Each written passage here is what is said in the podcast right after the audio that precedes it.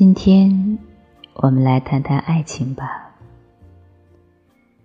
大多女性在恋爱前、恋爱中、结婚后，都渴望知道伴侣是否真心爱自己。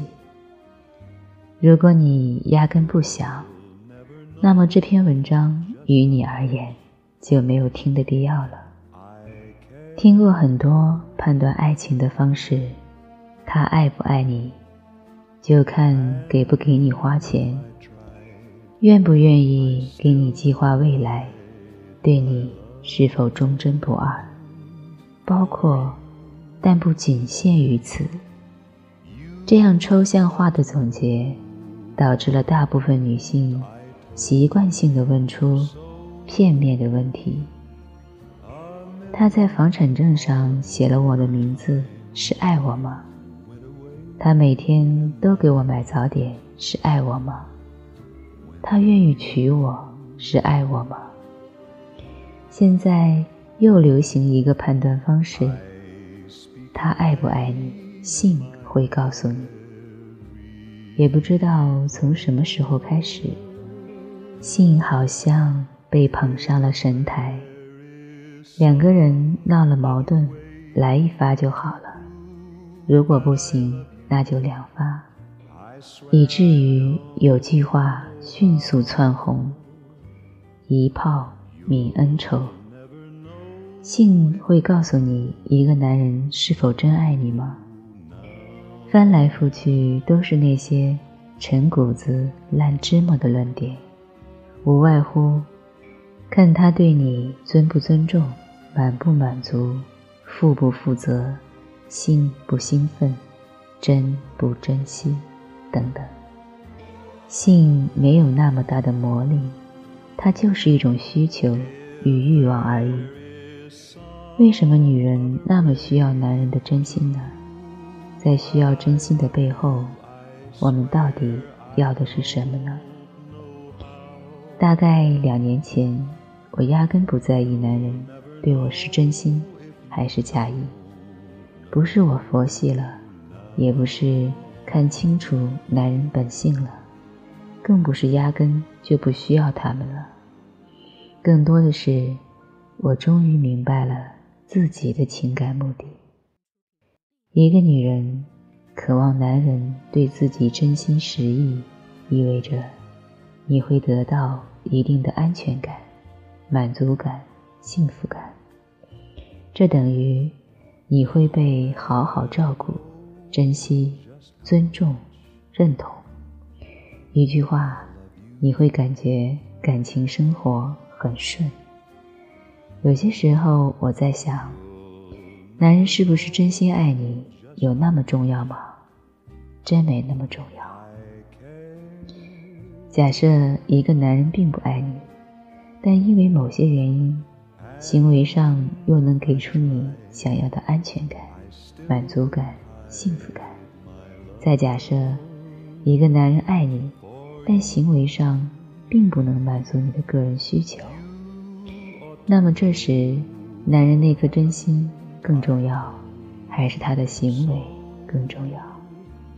你今天工作很累，回家后丈夫会照顾你，是不是因为他爱你才有这些行为举动？真需要分得太清楚吗？你娘家需要一笔钱救济，丈夫给了，是不是因为爱你才给？有纠结的必要吗？我们之所以要渴望一颗真心，无外乎就是想要得到这些。只要能得到，管他是真心还是不真心，这种思维可以说是成年人的妥协。也能说成是成年人的豁达，全然看怎么理解了。这些年，我越发觉得，人生在世，于人、于物、于事、于情，通常可以有两种解释：一种是他人给自己的，还有一种可以是自己给自己。面对我琢磨不透的问题。如果他人没办法给出一个解释，那我怎么办？纠结吗？郁闷吗？胡思乱想吗？不，我会为自己制造一个解释，让我释怀，让我解脱。所以，我释怀了男人是否真心爱我，解脱了感情中的执念。今天的分享不会有判断一个男人是否真爱你的方法。之所以提出以上论点，更多是想女性跳出一个固定的思维圈，从拘泥于抽象化爱不爱的概念，到务实于对方的个人行为。这比你知道对方是否真心更有用。若大家都明白这个理儿，男人用一颗所谓的真心，压根忽悠不到女人。可能不少人都遇到过这样的问题：明明你在这段关系里并不幸福，想要抽身离开时，对方总是突然揪住你：“为什么要走？我对你是真心的呀！”真心成了女性挣脱不开的魔咒，男人的一切伤害，感情里的一切错误，似乎加上“真心”二字，都能得到赦免。换位思考，男性也适合这个理念。可更多时候，我们不是在跟对方的一颗心过日子，而是跟对方的行为。有心又有行为，当然是最好的。若不能两全，那我选择实用派的行为。我常常和很多女性背道而驰，大家都在说。你可以不那么体贴，但你必须要是真的爱我。而我呢，你可以不是真的爱我，但你对我必须体贴。相较于实实在在的得到，我要你那颗心做什么？吃不了，看不到，摸不着。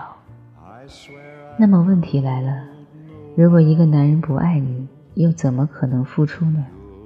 付出的前提必然是爱。世间事哪有那么多一成不变的前提？我见过很多夫妻关系，兜兜转转数年，之所以还能维持下去，感情不过是因素之一罢了。我一个好友非常坦诚地告诉我，对妻子的情谊一直不浓烈，但这并不影响他对妻子呵护备至，因为。妻子的收入占家庭总经济的百分之七十，对他不好，家庭经济可能崩塌。如果说有些女人是用虚无缥缈的爱情维护自己的幸福指数，那么我朋友的妻子是凭着自己的收入实力来维护自己的幸福指数，前者风险系数更大。主动权还在男人身上，他要爱你才会有戏。可后者的主动权是在自己手里，但凡我还有高于你的领域，我就有话语权。还有一个朋友，结婚多年后，对妻子的爱情是越来越淡，但行为上对他却越来越好。理由是，他太爱自己的孩子，而孩子。非常爱自己的妈妈。婚姻一场，并不是夫妻关系爱到天崩地裂才算幸福，整个大家庭的和谐平静，也是一种幸福。如果爱情上的幸福我们无法成全彼此，那从家庭的角度，让我们成全彼此吧。当代社会，爱情从来不是付出的唯一前提。但凡你还纠结于这个概念，那你可能会遇见很多想不通、理不清的烦恼。不可否认，很多男性不爱自己的妻子，所以才对她不好。在这里说一点：嫁人必须看对方的思维。小男人看不到人生的大局观，如同小女人只局限于情爱的小圈圈。没有大局观的男人，行为处事通常是被情绪牵引，而不是被脑子。前段时间，一个老哥哥对我说了一番逗趣的话：“我对你嫂子好，跟爱情关系不大。你想啊，我若对她好，她心情舒畅，做饭时味道好，带孩子时情绪好，探望公婆时态度好。我做错事，他包容度高；我失败了。”他支持度高，我们俩和谐，家庭就和谐，家庭一和谐，孩子的成长环境就优越，环境一优越，孩子的发展质量也会优越，质量一优越，他就有成为人中龙凤的资格。一旦成为人中龙凤，父母也跟着受益，他的青年生活顺畅，等于我的老年生活顺畅。而且，他的质量好，也等于孙辈质量好。良性数据不断循环。相反，我若对他不好，以上所有生活中的必经事件都会得到负面效应，从而影响整个人生质量。所以思来想去，必须得对他好，我才会好。用荷尔蒙和多巴胺来行事，从来都是小男人的手笔。在我看来，就算是男人的大局观了。或许我骨子里就俗的一塌糊涂，这也没什么不好。很多人不能理解“利用”这个词，总觉得过于阴暗。但婚姻本质上就是一种相互利用，因好处而结合，这是利。好处可以是感情的和谐度、性格的匹配度、相互成就的可行度、个人条件的吸引度等等。至少目前，我真没见过因为坏处而在一起的男女。有了利，再想想如何用，所以利用成立。它只是一种客观化的行为，不具备贬义。你试着。去接纳这种逻辑，采纳这样的原理，或许作为女人，你的人生里会少很多类似于这样的质问：当初我什么都不图就跟你在一起，我处处为你着想，从不索取，现在你辜负我，还有良心吗？分析一下这句话：什么都不图，你的婚姻没有利。在一起后，从来不索取，也不存在用，最后惨淡收场，就是无利用性质婚姻带来的结局。人与万物之间是相互作用力，你在某件事上采用怎样的行为，它必然会用这样的行为反弹回来。生活像一个巨大的游戏，你到底是想做玩家？还是玩具。I have loved you with the strength of ten thousand. When the battle cries sound, we can make it to the end.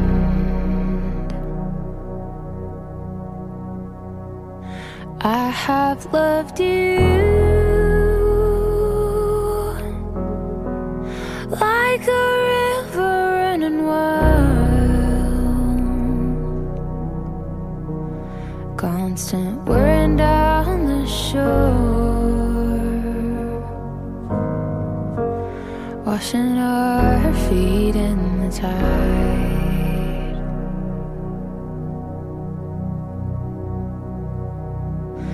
Holy ties bind me through and through. My heart settled down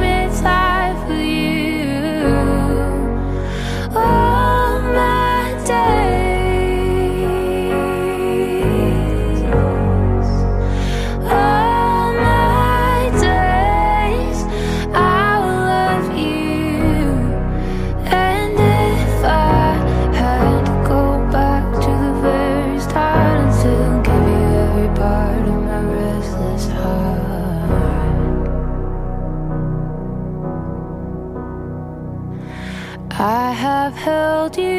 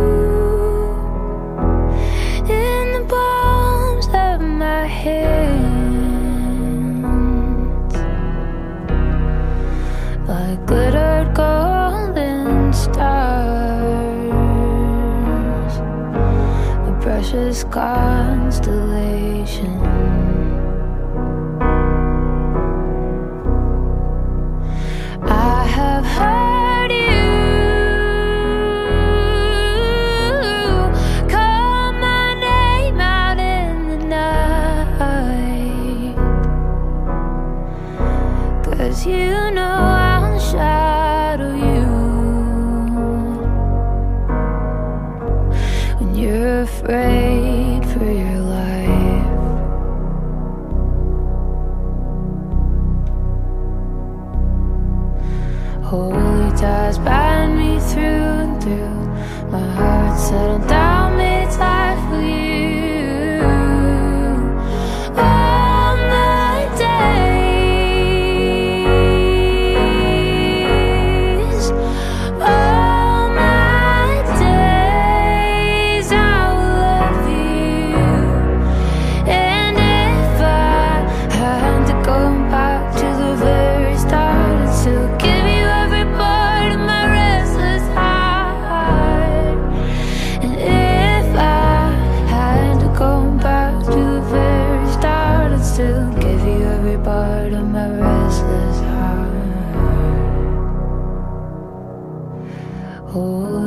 Bound me through and through.